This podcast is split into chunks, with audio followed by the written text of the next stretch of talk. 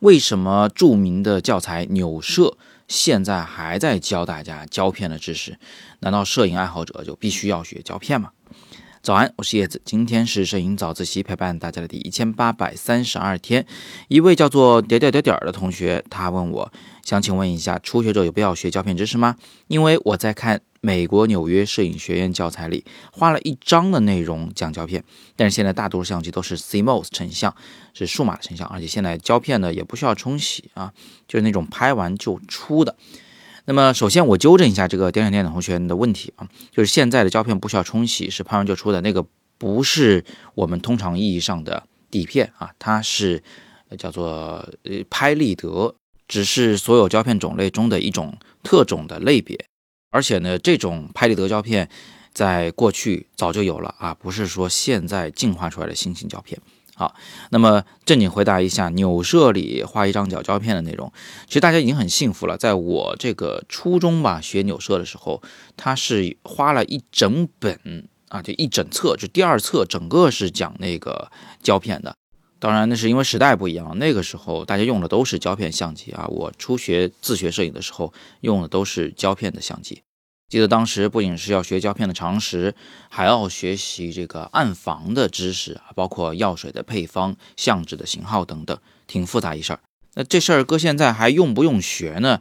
那我首先可以明确回答大家，就不一定需要学。但如果你有兴趣，学了会有一点好处。啊，为什么说不一定要学呢？因为其实不管数码还是胶片啊，最终它就是个工具。这工具是帮我们表达自己的，就艺术就是表达人的思想的工具。所以呢，你用的是胶片也好，它用的是数码也好，它只是个工具上的差异，不会有什么很本质的影响。那为什么又说玩胶片也可能会有一点帮助呢？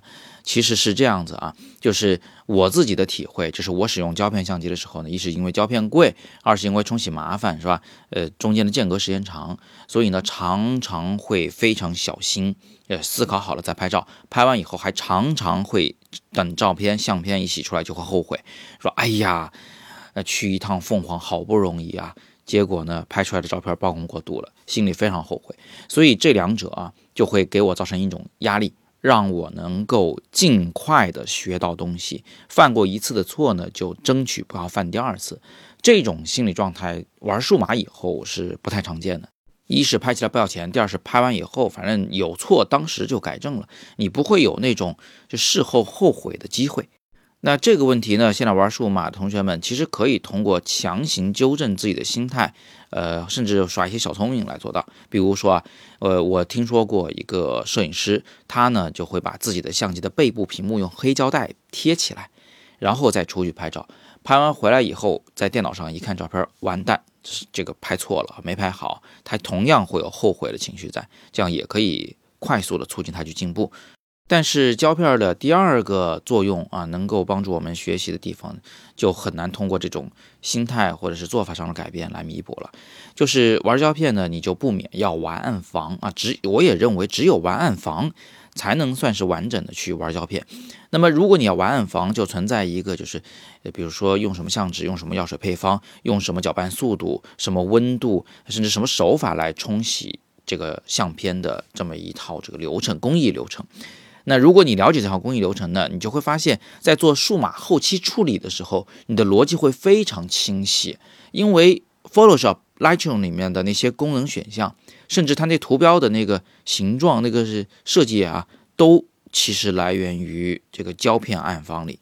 所以，对于一些老一辈的摄影师来说，他们精通暗房技术，知道在暗房里怎么做后期处理，再用 Photoshop 的时候，其实是。这个非常连贯的这个思路啊，是完全可以移植过来继续用的，而且呢，它还有一定的指导作用，不容易做出那些违背审美的、就太天马行空的后期效果。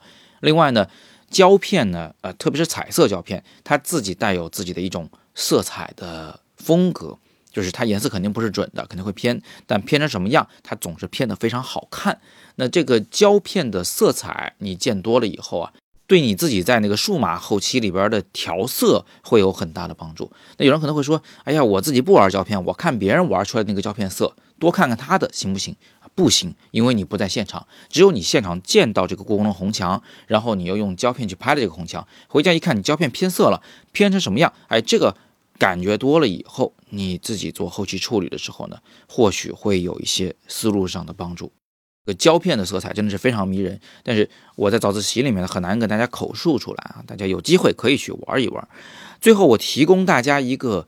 很有意思的思路，很廉价的解决方案，去玩玩胶片，好不好？各位同学呢，不见得要去买什么胶片单反相机，我们呢就上淘宝去搜索一次性胶片相机，请你买个大厂的啊，什么富士的或者柯达的一次性胶片相机，就那么几十百把块钱，买回来以后呢，你就拿它拍，它里边可能二十四张胶片，可能三十六张胶片，拍完以后，整个相机一起寄给淘宝上的那些。胶片的冲印商，你呢就在淘宝上搜这个胶片冲洗啊，一大堆。然后呢，找一家既可以冲底片又可以扫底片的，呃，三十多块钱、四十块钱，他就会帮你把这一卷胶卷呢冲下来，底片寄回来，并且呢把那个胶片里的图像啊，用这个这个底片扫描仪扫描好，给你发到云盘上让你下载。这样一来呢。就大概一百多块钱吧，你就能体会一次玩胶片的感觉。哎，那个真的是非常有趣的。而且这种廉价的一次性的胶片相机，不仅不会让你玩胶片的感觉打折扣，而且呢还能给你带来一种自由感啊！它就是傻瓜机嘛，摁就行。哎，那你就把你的注意力放在你该拍什么，该拍什么更有趣啊这个上面来。呃，其实反而会有一些新的启发。